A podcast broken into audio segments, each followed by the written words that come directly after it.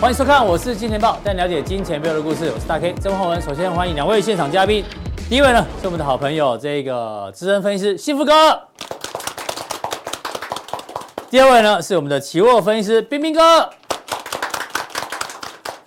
好，这台北股市哦，今天气势如虹哦，今天再度大涨了一百六十点，而且最后是拉了尾盘哦，加权涨了快一趴，那贵买更厉害哦，涨了一点三趴。我们看这个加权的日 K 啊。我告你还，今天拉尾盘哈，然后成交量呢又比又温和的做一个放大，已经来到一万六千九百二十二点了，搞不好明天就看到一万七了哦。啊，这个行情呢，现在投资人最想问的问题是什么？就是这个到底基本上爱堆不？哦，堆堆堆。我们引用的是台语歌后天王，他一起虾米郎？王菲，王菲。哦，王菲哦，拍谁哦，王菲这首歌。那个彬彬哥帮我们唱一下好了，来啊，堆堆堆堆着你的心，堆着你的人，对着你的情，对着你的无公理。哎呦，哩哩啦啦，我给。到底这行情起码讲不讲理啊？哦，有人说这个没有武德，一直涨哦，但是它真的就是一直涨，好不好？好，有没有道理呢？我们要跟幸福哥来先讨论一下哦。那今天能够大涨，但台积电贡献也很大。台积电今天呢再涨了八块钱，贡献了一百八乘以多少八？贡献了七八十点。嗯，好。对，那台积电呢，今天股价大涨了，跟昨天的这一个股东会有关系哦。这种就已经提醒大家了哦，他们已经说，虽然今年可能这个也有可能衰退，但是呢，下半年还有明年会很好，而且准备好了。然后特别提到这个。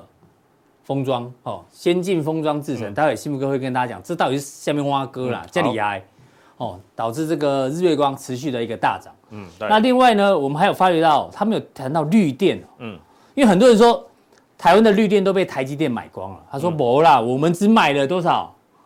全台百分之四的绿电他买了，因为剩下的都是给谁？都是给台电。嗯，哦，他说，但是他觉得很缺。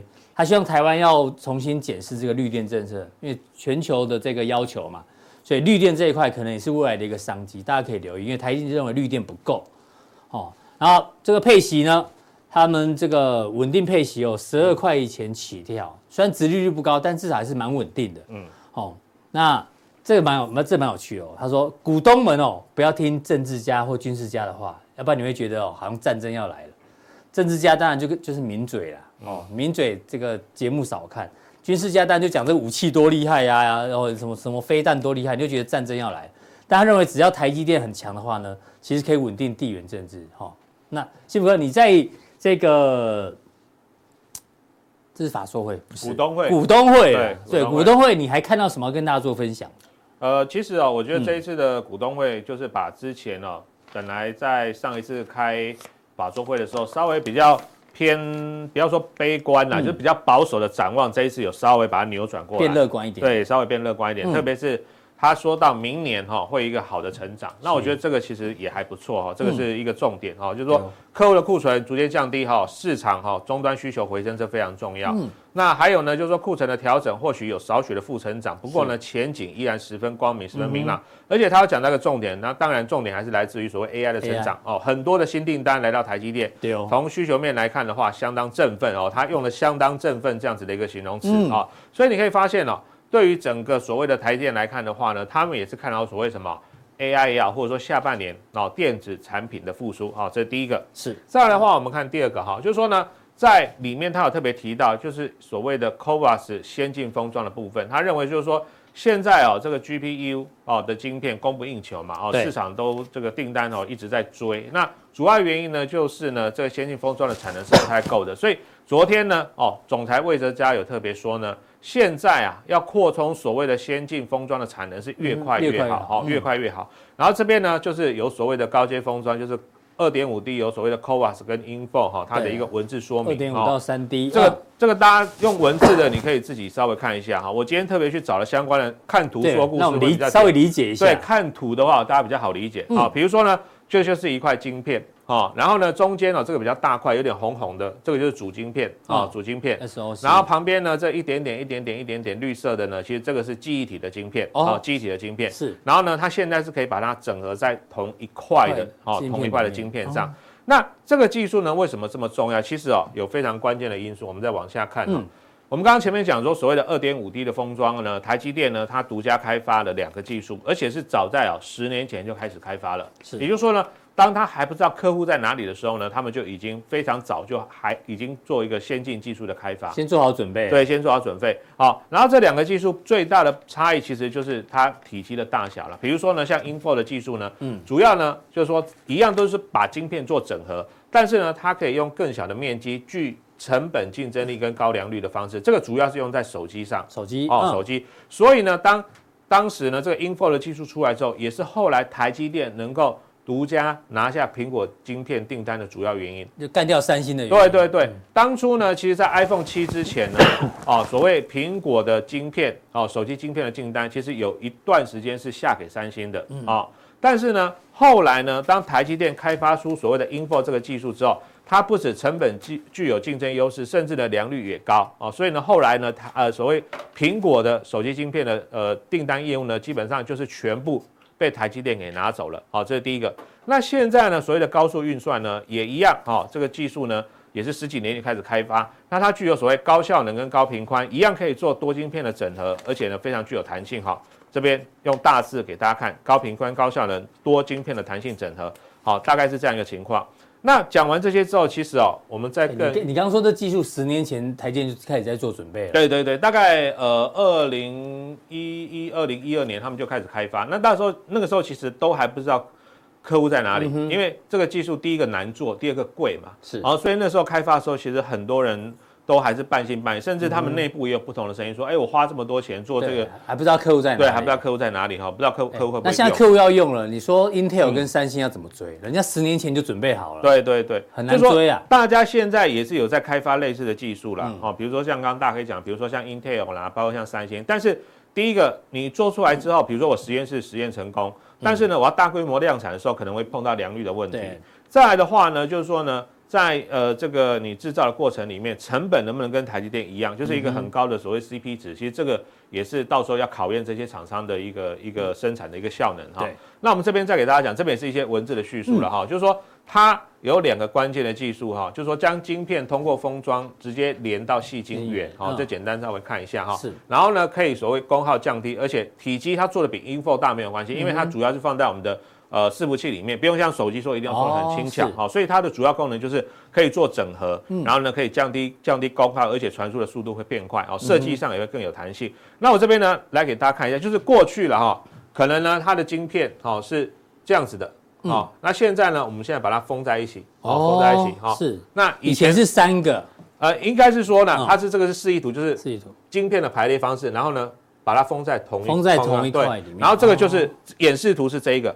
过去呢，比如说中间呢，主要的晶片在这里，然后旁边有很多记忆体哦，接地。对对对对对。那因为它是分开的嘛，是哦，所以呢，你中间可能要用很多的这个，比如说连接哦，打打线，然后连接在一起，这样才能运作。但是它现在直接把主要晶片跟记忆体所谓封在一起了。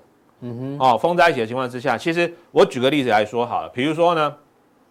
大 K 本来住台北，嗯，好啊，我住高雄，是。那我今天要跟你联络，比如说我在这里，我要跟你联络，去找你啊，对啊，可能要坐高铁哦，可能要坐坐两三个钟头，坐高铁，好，那个已经是最快了。如果你自己开车，还是说呢，你坐客运、坐火车，可能要四五个钟头以上。你看中间就是啊，弯弯曲曲，来来来的，又耗时又耗时又耗能，对，又耗能。那你现在呢？比如说我们把它整合在中中央的这个位置，好，放在一起的话，那代表什么意思？我们一起搬到台中附近。哦，哎，那我就直接可以去找你，可能开个车，骑个摩托车，对，十分钟，这半个小时之内就达到了。就是他把过去呢这个资讯，因为现在量资讯量越来越大嘛，而且呢这个这个所谓的这个及时性、功耗性，啊，你时间你所谓的距离拉越长，功耗也越大，它把它整合在一起哦。这个其实简单来说就是这样优势。那当然细细节的技术部分可以讲得非常复杂，不然的话，台积电为什么可以靠这个拿下那么多订单？哦、但是我们就用简单的，其实幸福哥本来要举的例子是小小三的例子，你知道吗？小三哦，对，这个这个是男生嘛，他有很多小三。哦，哦，这样子。哦，住住满全球，是。跑一轮要很久，对，从台北跑到高雄，然后一个一个台北、台中、桃园、高雄都有，那他、哦、不用了，他有钱了，对，大家全部住同一栋。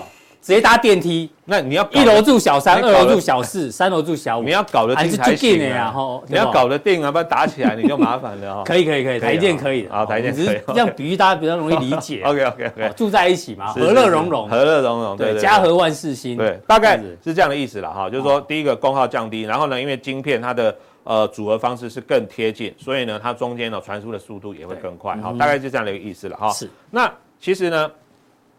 今天有在电子时报哈，它有这样子的一个一个图，就是说呢，从台积电最近哦，他还讲到还加价拉货。哦，就是说，给点给点产能不够了哦，你们可以做的话，赶快赶快哦，这个台积电跟它的供应商加价，对对对对对对对对对对，没错哦，因为所谓的这个。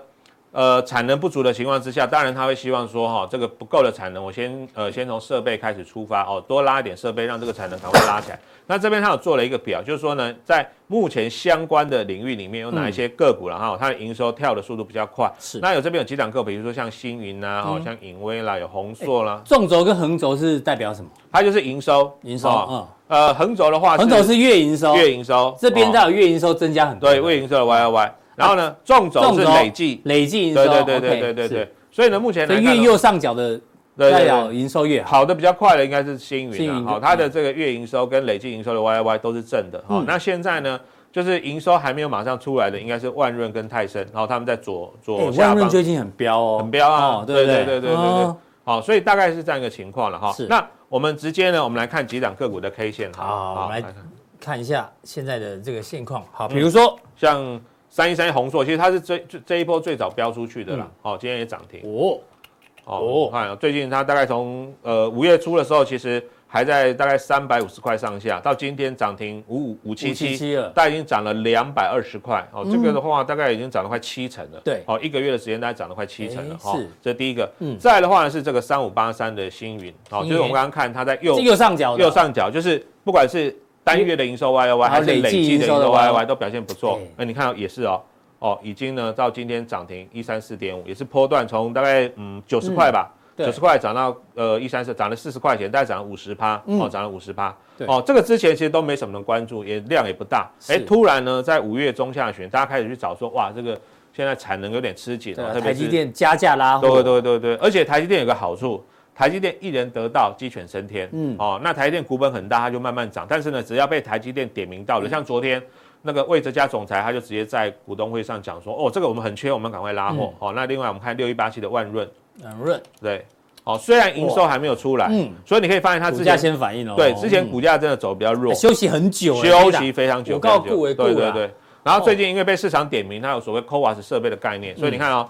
从今天礼拜三嘛，对，哦，从礼拜一开始已经连续喷了三天，哦，升了三天，所以其实我们从这个概念去找的话了哈，还有另外一档是这个八零二七的泰森，哦。哦，对，一样，营收还没有出现明显的这个增长，但是呢，因为我我们知道的消息就是说，大概最近是。机器已经进去台积电了，但是在做最后的调校，是。哦，因为你一台机器进去嘛，你一定要调所谓的参数，不可能说，哎，我现在进去，哎，马上用，对，马上用，一定要把参数调到最好，不管是呃生产的流程啦，或者说呢整个良率把它调到最好，嗯，那调到最好之后呢，台积电 OK 认证过了，后面你的机台开始进来，那就可以开始认营收，是，所以呢最快我们我们侧面了解了，嗯，大概六月应该营收就会开始见到比较明显的增长。好，那对，那比较明显的拉货动能应该会出现在第三季。泰森的位置在这里。对对对对对，到时候营收可能会慢慢往这里。对对对对对对，所以营收先出来，像星云跟宏硕就先涨。对，涨。哦，或者说呢，最近在所谓的扩散下，我们再回去，比如说像日月光，刚刚大概有提到哦，因为他们现在产能不太够，哦，台积电的产能不太够，他也说我把部分高阶封装的产能呢分给其他厂商。那以台湾来说，或者说全球来说的话呢，日月光哦，之前把细品合并了之后，就是全球目前在封测是第一大。第一大。那技术层面上呢，虽然说可能呃跟台积电还有稍微有一些差距了哈，但是呢，我想在目前特别是这种比较偏中高阶的订单上，你说哎，当然优先首先想到的就是日月光的部分哦，所以它这两天呢，哎，股价也非常强。哎，其实大家也知道，日月光平常也是对啊，不太不太活泼的股票了。没错啊，你看对不对？不太动。对，然后最近这两天也突然哦，这个开始往上四十五度急攻，我想也是受惠哦，这个未来所谓的先进制程封装的这个订单哦，开始呢有出现哦很明显的成长哦，大概是这几个主要的原因哦。好，谢谢这个理工男哦，这个幸福哥帮我们。完整的解读了这个先进封装的一个制程，还有这营收图。那第二个问题呢，幸福哥是股东会很多，我们来聊聊这个好了，好不好？好对，他比较保守哦。哎，陈泰明讲话，大家也是要认真听呐。是，他说这个被动元件还要再修正两季哦。嗯哦，而且他说。不会是 V 型，因为为什么讲被动元件？因为很多产品也要用被动元件，是没错。所以某种程度你也看到这个库存去化的程度哈，各个特别在消费型产品的部分。当然他说车用的部分他还是看好，但是消费型的呢，他是比较保守。不是 V 型是 L 型，重点是 L 的下面哦要走多长哦，至少两季跑不掉，所以是相对悲观的哦。而且这不只是他的看法，他还说日系厂商也认为哦，至少。要休息两季，好，所以代表整个被动元件这一块是比较辛苦的，你觉得嘞？帮大家关注一下。呃，我觉得其实哦，从目前来看的话，确实啦，有一些产品它的调整快一点。哦，嗯、那有些产品的调整慢一点。那似乎看起来这个被动元件就属于慢一点那个区块，因为现在大家看就是说，其实大概快一点的话，像台积电应该第三季就会慢慢起来了，嗯，这是属于比调整比较快的。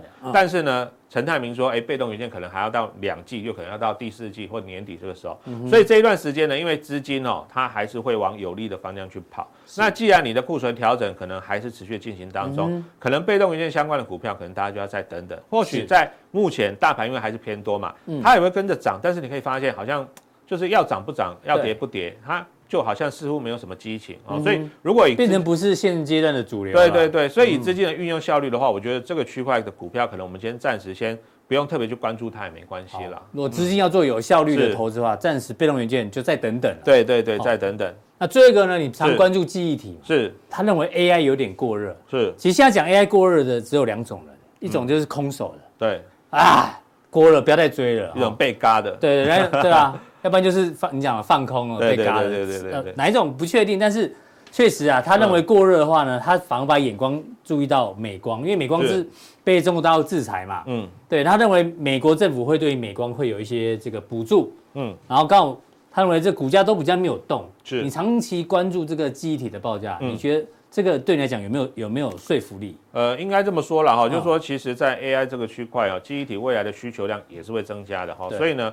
目前比较正面的预期是说，大概报价第二季会落底，哦，第二季会落底，所以呢，也呼应了这位花旗的分析师来说的话，他认为说，大概今年第三季会回温，哦，那确实了哈，最近已经看到有部分，比如说以这个 DRAM 来讲，已经有部分的产线啊，应该讲说部分的产品规格，因为 DRAM 有分很多种种很多种规格嘛，部分的规格现货价已经开始回升了，哦，甚至对，甚至前一段时间呢。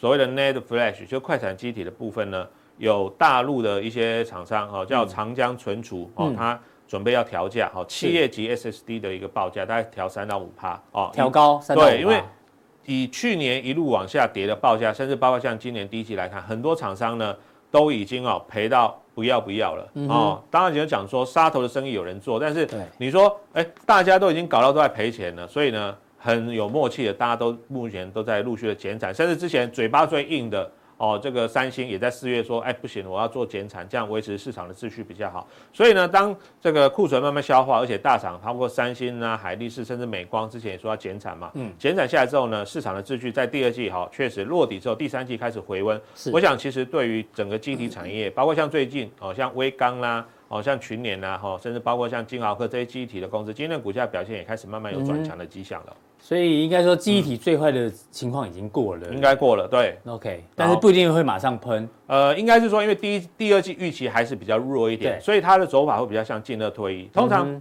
股市不会等到。呃，数字变好才涨，通常前一季就会涨，只是说反应对，但是你数字还没出来之前，可能涨不是那种九十度急喷，它就是哎突然涨一下，然后拉回休息一下，涨一下再拉回休息一下，哦，就是会慢慢慢慢往上。哎，有这个味道哈，涨一下休息，涨一下休息，涨一下休息，对对。比如说我们直接我们看一下，比如说像去年好了啦。好。哦，去年今天也还还还不错了哈。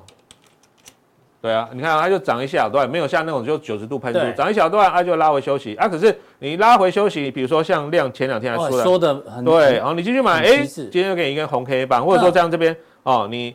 拉起来没有追，你就在横盘整理的时候继续买，对，继续买，然后后面哎就给你拉一小段，真的。但是你不要说哎急拉或创高，因为这边拉一段太太对，这一段拉的比较，所以这边修正的是比较大了，或者说像比如说像这个威刚哦，也是它算是记忆体模组，你我们知道那个呃陈立白陈董也蛮敢压的啦。你看哦，上礼拜哎急拉哦，等你去追哇。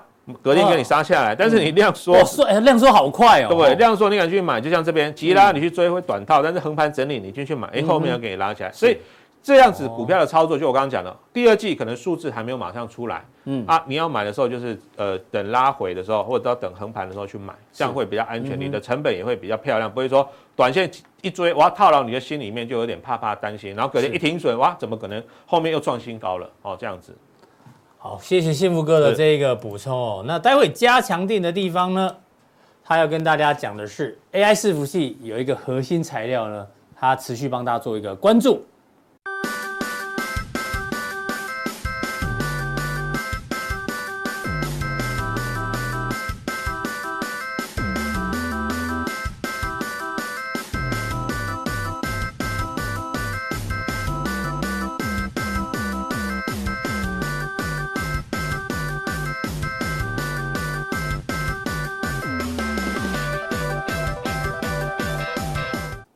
来第二位来宾呢，邀请到我们的这个期货分析师冰冰哥，欢迎，欢迎欢迎，大家好。哎，彬彬哥，我们刚刚前面聊到这个投资人的心情呢，现在是堆堆堆嘛，对对对，这行情又又继续创新高，那这行情呢，到底涨得有没有道理？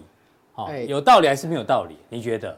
哎，这种行情其实我们通常都不会讲它有没有道理的，嗯，就是在这个时间点，你就看你有没有多单而已。啊，有多单就是有道理。对啊，操作都是这样的啦，你都涨上去了，现在才在想说要不要追，什么东西都已经有一点点慢了。那个讯号其实早就出现了。对对对。对对对对对。好，所以很多时候其实我们都是要先想好，先想。等下就跟大家讲怎么样先想好这些东西。好，这个楚董哦，他说现在。要看美股哦，对，美股如果持续回涨的话，外资买超会趋缓哦，所以建议不要追高哦，不要追卖堆堆堆啦哈，这个是楚董的建议。对，那台新投台新投顾的这个黄文清副总呢，只要外资没转向，指数仍然有机会金金涨哦，那是可以堆的意思哦。对，对，那外资的净多单啊，红色这条最高这一波来到哇，超过三万口，口对对，快要三万五。那现在稍微降了一点点哈，但是。也不算少，两万三千口还是很多啊。对，这个热度还是在的，对不对？对，热度到目前都还没有变呢。没有热度没有变，大概从五月中开始这一波一路上涨上来，嗯，这个趋势都没有变。你说它就要休息了吗？我觉得都还太早了。尤其今天涨。其实讲实际，有一点点早了一点点，真的吗？跟你预测差一点点。对对对对对，因为我原本说，哎，假设这是整个市场上，如果它一个规律、一个频率是一致的，嗯，明天涨其实相对是比较好一点点的，可能整体掌握度会更高，涨幅也许更强。但是今天先涨，哎，有一点点就是让大家说是，哎，让你摸不着头绪的感觉。是，那也许接下来就还会持续什么？嗯，金金涨的机会就相对的提升了。大家可以看一下哦，这段大家应该都非常有印象了，因为这段是盘整这段很痛苦，从过年之后一月到现在嘛，对啊，到大概将近在五月中左右，嗯，都是呈现盘整行情。那五月十五号这个时候，大概在一万五左右嘛，一万五千五，嗯，对，那连续的就开始上涨了，嗯，上涨的盘局是长怎样？连续涨了五天之后，哦，这个五代表连涨五天，对，然后休息了四天，四天，然后呢又连涨了三天，哎，又休息了四天，哎，然后连涨了两天之后又休息了三天之后，到昨天是休息三三天，对，我原本想说，哎，应该每次都休息四天嘛，对对对，惯性没有改变之前，应该都还是维持原来的状态，那。大家就会讲，哎，涨势不一致啊。当然啦、啊，你第一波上涨叫什么？叫突袭。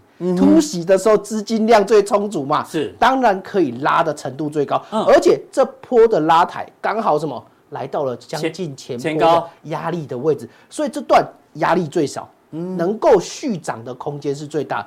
但是突破之后，大家就什么？半信半疑，对哦，那整体的涨势就会相对的比较疲软一点，哦所以延续的这种攻击力道就会比较弱。嗯那接下来呢？哎，越涨越高，大家就会怎样？越担心了。嗯所以整体的涨势接下来会变什么？可能涨个一天。会休息个一到两天，哦，再涨个一天，再休息个一两天，嗯，就是整体的涨势会让大家完完全全不知道到底接下来会继续涨还是休息，还是继续涨继续休息，那就会呈现刚才所讲到的金金涨的格局，就就不会变成这么规律。对，没休息四天就喷，四天就喷啊，这一次休息三天就喷了。对，规律性就会开始改变，因为前面这段其实市场上大致上都还是什么？那种心态说啊，这种涨应该都还是区间盘整的那种。因为你知道为什么吗？因为阿伦斯基持股率很低啊，他就是我们的最准的指标哈，他一直不敢买。对，所以这段时间就会是这样，就是当年大家都还没有特别掌握的时候，那就会呈现这种比较强势的涨幅。但是后面开始就会混乱了，是因为这段时间就会变成什么？是。大家就会开始说：“哎，我到底该不该买的？这样的时间是到底还追吗？”嗯哼，这个是相信大家最大的一个疑问，就在这个地方。那大家可以看一下，嗯，哎，来到这边为什么要开始整理？大家先讲一些理由嘛。哎，这个理由是不是真的？后续会不会如期的反应？嗯哼，那我们这个也是相对的推推测。哎，是第一个，我们先看这个政府的位置。好，这个是期货日 K 线，对，日 K 线长一点，台子期的日 K，我们抓长一点。这段就是我刚才讲的盘整区。盘整区，那盘整区，大家知道盘整区大概区间是多大吗？嗯，大概是一千点的空间，一万五到一万六，一万六，大概将近一千点的空间。那你从大概将近五月十八号突破之后，突破了一万六千点之后，来到现在这个位阶，大概涨多少？嗯，也大概将近快九百点了。嗯，哦，一千。在一千一比一点，其实短线满足点有机会对，短线满足点有机会到，所以接下来会不会稍作休息，其实我们也很难讲。但是就这在这边，大家其实会相对的比较皮，就是看停看听大一点。因为我看你画了一条线，对，然后接下来往前看。二零二二年四到五月的这段时间，是。这从这之前又是另外一大堆的山头，对，来到这边，大家就会担心这些的套牢卖压会不会相对的都就涌现了，嗯、对啊，所以在这边也许就会稍作休息了一下，那整理也不是没有理由，嗯哼，那这时候就讲，哎，大家彬彬哥你在讲什么？一下讲要追多，一下要讲。盘整，这就回到我们一般来讲，在操作的过程当中，其实看你自己转换的速度有没有过快。我们回到过去的那段时间，就是。有一点点，就是我到底现在要做所谓的顺势操作，嗯哼，还是要做所谓的转向盘整的操作模式呢？是，大家可以看到，在那时候一月三十号之后，嗯，行情很明显的嘛，就是一个相对高出低进的盘整。对，这段时间讲实际的，我们只要是做顺势城市交易的人，嗯，很辛苦啊，被扒的惨兮兮。对，那时候很多。这个假跌破、假突破嘛，对对对，对，因为你只要是假突破，城市单一定都是顺势进场，对，那顺势进场马上跌下来，又马上出现亏损，对，那这段时间呢，就看大家转换心情的速度够不够快，还有部位控制，对，而且你你转换的速度够快的话，这段时间你只要在前期大致上。可能将近一个礼拜之后，你立即转做选择权卖方，是。或者一些比较积极，可能选择权大家没有那么熟悉，嗯，你做什么？你做一些逆势布局的，嗯，你都要画上下两条线画的，你就会发现，哎，开始发现新世界，嗯，原本大家就觉得，哎，顺势好像是王道的感觉，对不对？因为在这个市场上，大家一直教学都教学顺势应该要怎么做会赚比较多的钱，但是却发现二到四月怎样？不能顺势做，对，逆势反而是王道。怎么样逆势，怎么样赚？逆势只要担心一件事情，嗯，就是不要贪心而已。嗯哼，因为往往逆势大家会输大钱的原因是什么？一开始也许做一口，嗯，后面做十口，哦，到最后做一百口，是输的那一次输一百口，嗯，所以往往是那种方式输掉钱的，并不是说逆势就不会赚钱。哎，我们有新同事啊，对，这个帅哥啊，这个阿伟，对，怎么？他之前有一档股票也是这样，对。他说他顺势做的时候呢，赚了好像哦一一两倍有，对对对对对，就后来那个股票开始回档的时候，他又把说在高点的时候呢，他还获利了结，对，然后拉回手说哦，拉回再找买点，再把赚的钱全部再投入，就你讲的一口变五口，五口变一百口，对。亏的那一次呢是压满的，对不对？对，所以把之前全部赚的钱全部赔回去。很多的散户其实都是这样的行为。嗯哼。所以我刚刚在讲，就是你在做逆势操作的时候，请维持原本操作的布局。是。逆势操作永远在我们顺势布局的操作当中的转换格局当中是什么？你知道吗？它只是让我在这段时间不要那么痛苦。哦，就是配菜不是主菜对，对，配菜的东西不要让它一直变多。嗯、你看配菜变多，那那道它叫菜吗？就变主菜了，就喧宾夺主啦。所以请记得，永远在逆势格局下，是一口就一口，好，是一张就一张，不要在那一直加嘛。那高出低进，甚至如果懂选择权的人，反正你就什么选择权收爽爽就好了。对，如果在这个区间里面不要被突破的话，就收权利金。这段时间就是我城市顺势单能够撑过的最主要原因，是因为这段时间真的很长哦，大概将近两个多月。对啊，这个逆势，这个心情非常的这个对对对对对，那。什么时候要转换？嗯，什么时候转换？因为总有行情改变的时间。哪一次是真的突破嘛？对啊，对，现在要要怎么判断啊？反正每一次我都是嘛，嗯，因为每一次都是，如果每一次都不能放过。对，你放过一次，就是那一次会突破，就是放过这一次。对，我说啊，还是盘整好了。对，就来真的，那就来真的，真的都是会这样。所以每一次都不能放过。对，这这这也就是顺势难的一个地方，因为顺势难难在什么？你试了一次，没中；试了一次再没中。跟你说，一般人我问大 K 好，你最多能试几次没中？然后三次就受不了了啦。哦，三次就受不了。我相信大多数都一样。那如果是自己的方法，可能可以乘二啦，嗯六次啦。对对对。啊，六次就是极限啦。啊，第七次就什么，再也下不去了。嗯哼。所以往往都是这样，没有办法去赚到这个钱。是。那城市的好处就是什么？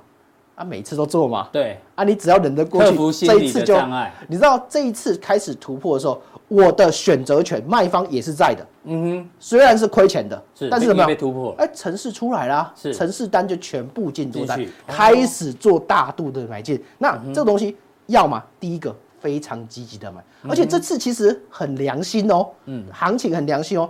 还回档让你买一次，你知道吗？它并不是一下就冲上去了，对，突破了高点之后还跟你讲什么？还跟你回撤，测试还没有破，哎，没破完之后又一根红 K 上去，标准的，对，不是就跟你讲，哎，连拉回让你买进的点都出现了。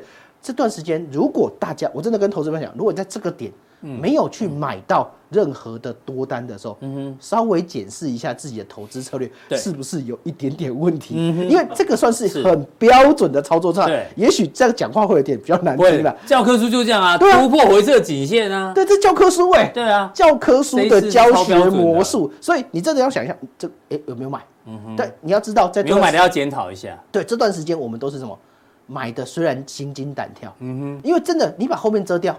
你真的也不知道会不会涨，对啊，但是你就是要买，嗯哼，这个是我们在不管是说顺势或者转向盘整的时候，一个相对关键的位置突破，反正就是试就对，对，还没突破之前就持续做卖方吧，好，卖方就是持续做，这样子你的整体绩效就会搭配起来，会呈现一个比较平稳上涨的模式，是，这个也是我们在看到的现象。那但是问题呢，接下来呢，嗯，接下来该怎么办？这个是日，这是今天的今天的整个行情啊，它涨了那么多了。啊，接下来如果我要做操作，应该怎么做？对，如果我现在先假设我现在已经涨完了，嗯，我会假设很多种状况，我不是只是单纯说啊，接下来就一定是上涨的，嗯，不一定啊。那因为我就假设，哎，如果接下来开始下跌怎么办？嗯哼，那什么样的状况我要开始做反向的逆势做空？嗯哼。就必须要出现一根长黑，嗯，这根长黑多大？要多大？要跌破之前这几天，因为原本这几天我的趋势是向上的嘛，对，所以刚好这两根有一根黑 K 回撤，是。这个低点位置，就是我要跌破它，我空单才会进。哦，如果不跌破之前，你不会有空单，不会有空单啊，就不会啊，因为它如果假设走横盘的，或者走继续涨的，嗯哼，那。我的空单干嘛进场？对对啊，这种状态就不会让我去操作。那我要守停损也很简单，嗯，这根跌破停损守，当下这根高点加一点点上去就好了。嗯哼，就是再创高，我就如果跌破这的话，你你自己。会觉得空单可以进场，那停停损点就抓前高，前高就好了，就直接前高进去。这种就是数的部分，对，这种就是一种很简单的操作模式。那部位比较多，嗯哼，就是一口试单。对，就你讲逆势的话呢，部位不能多。对，就是我要试单看看，没有试试看嘛，嗯，因为我不知道做对才加嘛，对，不做对才开始加，还是往下加，没有对之前这样。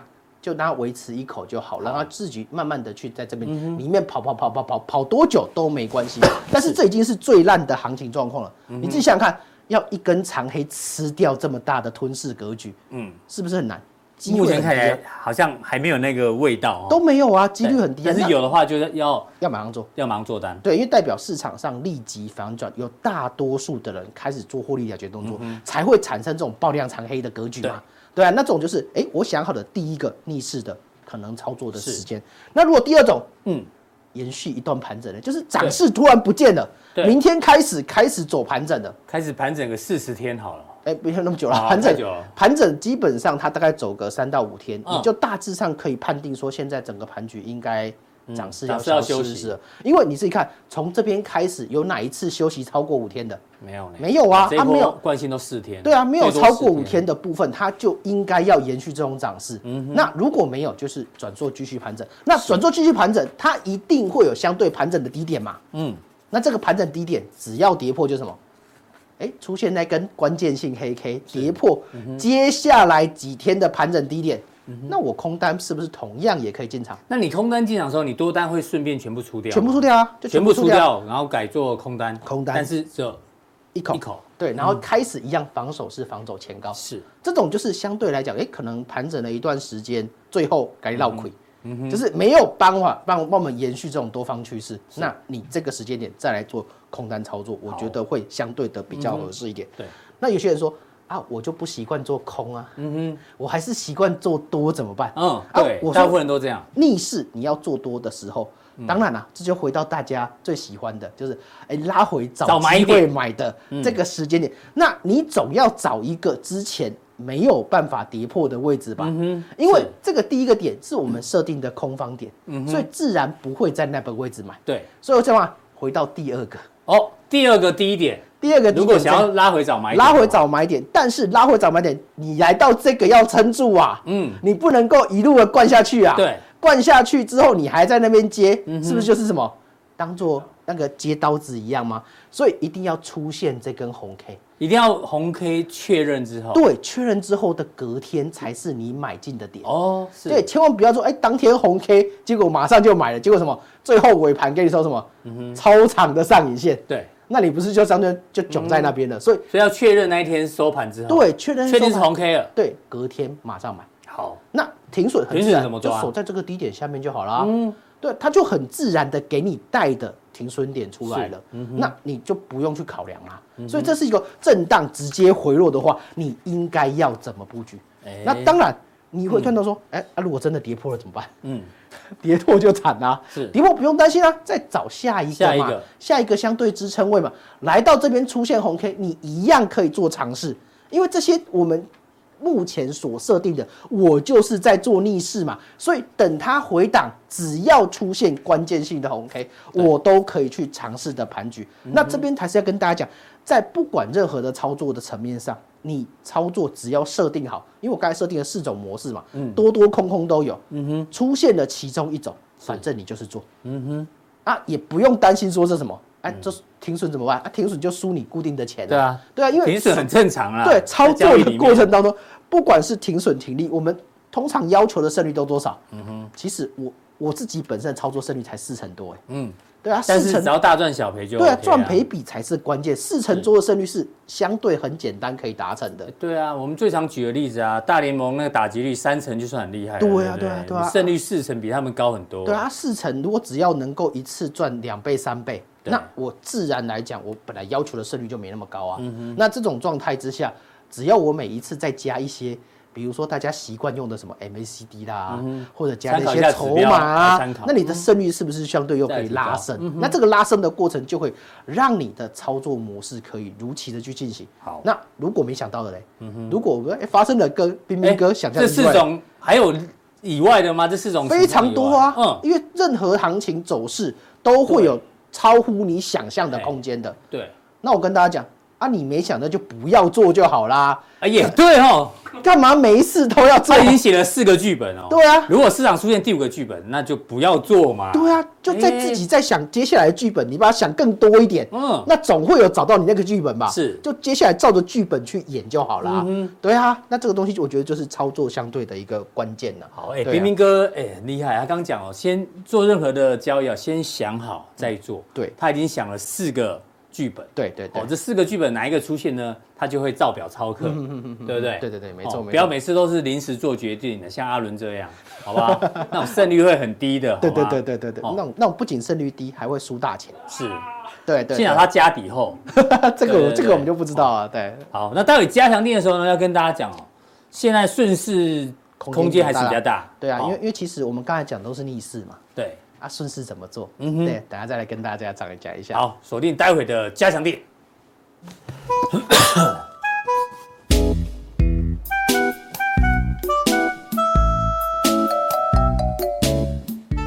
哎呦，幸福哥，祝你生日快乐！感谢祝你生日快乐！这样我自己祝你生日快乐！好，祝你生日快乐！幸福哥是哪一天生日啊？十一号，十一号，哎，对对对，那就是周末周末。周末。对对对，啊因为只有今天刚好遇到幸福哥。是是是好不好？感谢感谢。好，来来许个愿嘛。啊，台股要上几万点。啊，然后大家都说可能有机会上两万点了，我们哦就说未来这个大家顺顺利利，好，这个股市投资都赚钱，好，那也大家祝祝福大家这个身体健康，一切平安顺心，好，这样子。那还有一个不能讲的，啊，不能想的，OK，好，对。我就暗藏在我心里了，嗯。对对，好，那我要吹蜡烛了，OK，感谢感谢谢谢大家，哦，哦，OK OK OK，谢谢谢谢谢谢，提拉米苏啊，哦，好想吃哦。嗯。好，我们待会哎。待会来体验一下。没问题。没问题，感谢感谢感谢，对啊，幸福哥生日快乐！谢谢谢谢谢谢谢，哎，这什么？哎 那天。哦，对对对，野生捕获幸福哥。对对对对对哦对，，听说幸福哥好事要进了。哦，没有没有，还早还早，好，卖 cake 啊，好事要进了哈。呃真的是巧遇啦，真的，非常非常有缘哎，而且刚好在在隔壁那个，对啊刚好在隔壁车厢，不然的话，如果那个车厢隔远一点，反而就可能不一定看到。真的，对对对对对对对对对，真的很巧，真的很巧。对啊，真是太有缘了哈。对啊，对，对啊，那时候有人拍我背，我想说，下面逮急什么代志哦？给他用跟踪的对吧？好，金木哥，生日快乐！谢谢谢谢谢谢你支持。谢谢谢谢谢谢大家。谢谢